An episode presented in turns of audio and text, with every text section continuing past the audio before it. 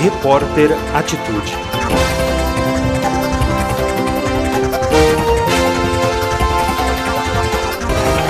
Terça-feira, 21 de julho de 2015.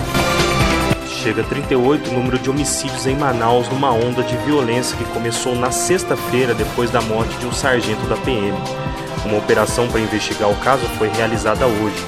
Com a ação, a madrugada foi mais tranquila. Pelo menos 17 assassinatos foram cometidos com arma de uso exclusivo da polícia. A participação de PMs está sendo investigada. Até o momento, ninguém foi preso.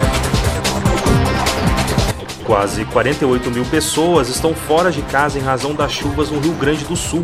O governo estadual criou um gabinete de emergência para monitorar as cheias dos rios.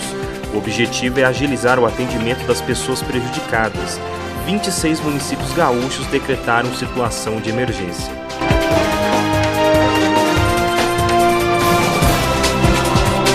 Em Santa Catarina, subiu para 59 o número de cidades afetadas pelas chuvas.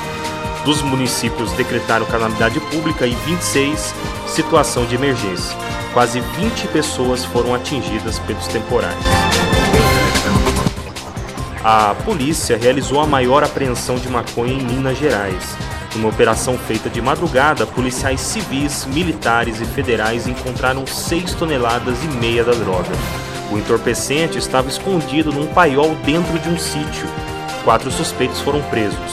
Uma denúncia anônima levou à localização do grupo. Novo Banco de Desenvolvimento foi inaugurado hoje em Xangai com o objetivo de financiar projetos de infraestrutura dos países que fazem parte dos BRICS. O capital inicial da instituição é de 100 bilhões de dólares. O grupo é formado por Brasil, Rússia, Índia, China e África do Sul.